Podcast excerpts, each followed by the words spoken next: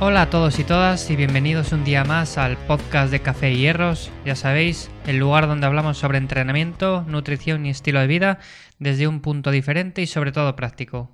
Mi nombre es Iván y como siempre antes de comenzar con este nuevo episodio os comento un poquito por encima. Podéis meteros ya en mi página web caféhierros.com eh, una página web que está muy chula, la hemos sacado hace nada y está la verdad que bastante bien, la podéis echar un vistazo ahí, las nuevas secciones que tiene, nuevos artículos y también podéis echar un vistazo al Instagram.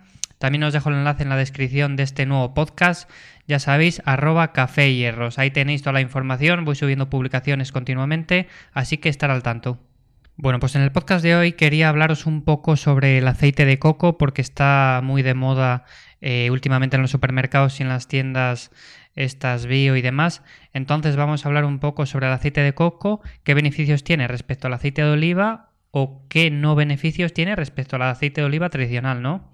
Es un tipo de grasa de muy reciente incorporación porque sí que es verdad que nuestros abuelos o nuestros padres pues iban al supermercado y no veían ese tipo de aceites eh, en los estantes al lado del de girasol o al lado del de oliva, ¿no? Por ejemplo.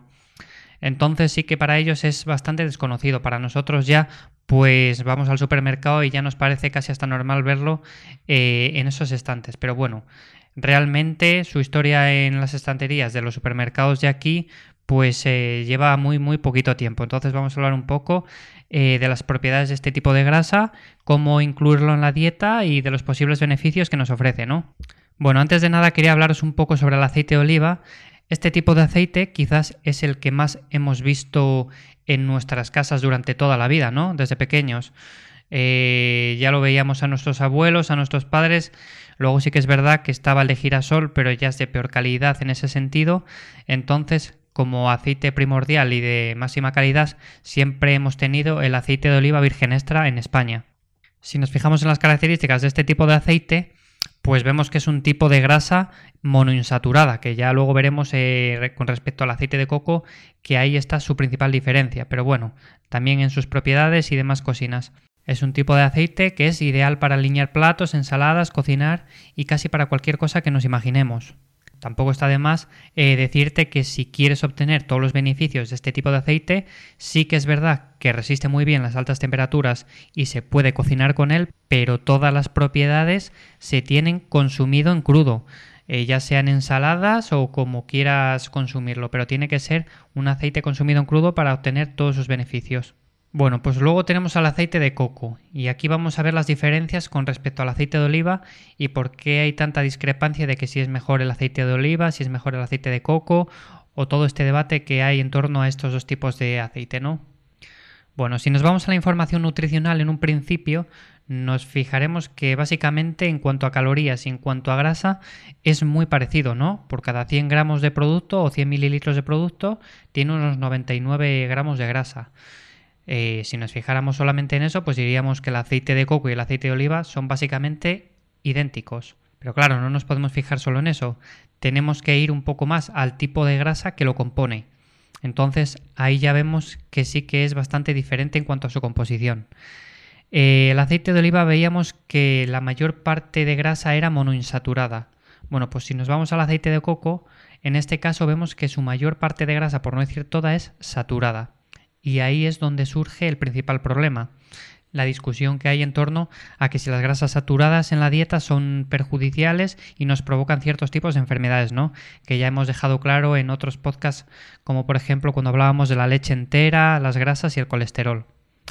Bueno, en ese sentido sí que es verdad que la gente está un poco confundida por el tipo de grasa, porque claro, si encienden la televisión y lo primero que oyen es que la grasa saturada eh, no está recomendada por los médicos porque, por así decirlo, eh, te puede llevar a sufrir o padecer cierto tipo de enfermedades, bueno, pues es normal que la gente le coja miedo, pero bueno, para aclarar un poco el tema, las únicas grasas malas que existen son las de los productos procesados y ultraprocesados.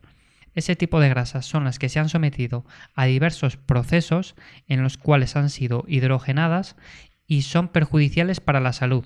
El aceite de coco, por ejemplo, es una grasa saturada que es extraída directamente del coco y es una grasa que no ha sido sometida a procesos de hidrogenación ni ha sido procesada de ninguna de las formas. Entonces, eh, no le tengáis miedo en ese aspecto porque no es una grasa mala. Es igual que la grasa del aguacate, que tampoco es mala en ese sentido, o comer un trozo de queso como tiene grasa saturada, pues tampoco es malo.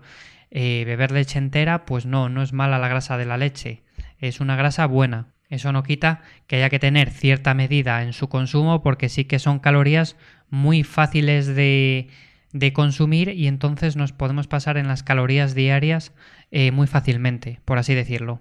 Pero bueno, el aceite de coco, eh, si nos fijamos, también tiene otro tipo de propiedades y es que son un tipo de grasas que se llaman MCT.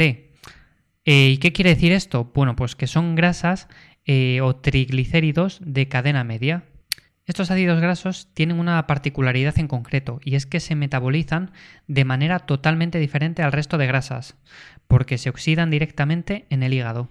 Entonces, a diferencia del resto de grasas como puede ser el aceite de oliva o cualquier otro tipo de grasa, no se almacenan. Esto hace de este tipo de grasa de coco pues un combustible rápido excelente, muy parecido por ejemplo a la glucosa, lo podríamos equiparar. Eh, son muy parecidos porque eh, no se acumulan, por así decirlo, como tejido graso y se usan para producir energía rápida. También podríamos decir otra particularidad que tiene este tipo de aceite de coco y es que contiene más o menos sobre el 45% de ácido láurico, que es el único alimento que contiene más ácido láurico que la leche materna, por lo tanto ya es bastante decir en ese aspecto.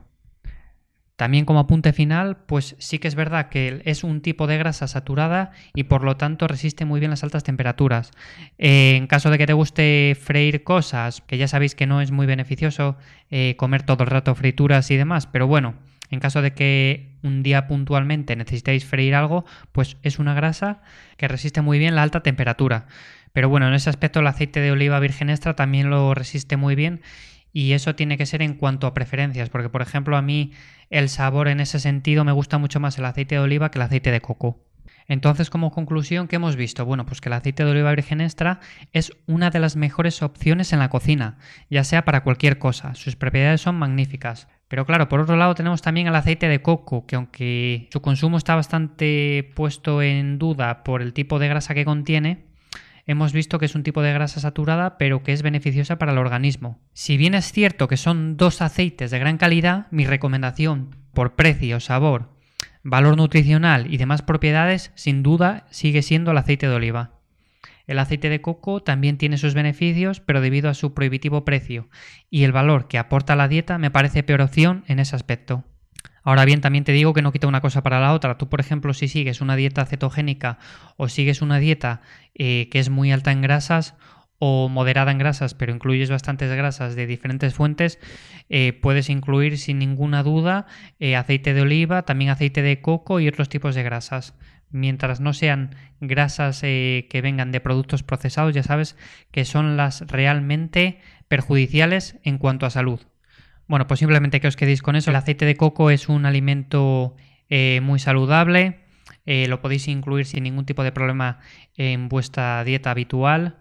Eh, el único sí que es verdad que como otra grasa cualquiera tenéis que tener un poco de cuidado de no pasaros con las cantidades porque al ser grasa sí que es muy fácil comer muchas calorías en muy poca cantidad. Entonces lo único eso. Pero por el resto de cosas no tengáis ningún problema. Bueno, y hasta aquí el podcast de hoy. Si tenéis alguna duda, ya sabéis que podéis escribirme en la caja de comentarios y os la responderé sin ningún tipo de problema.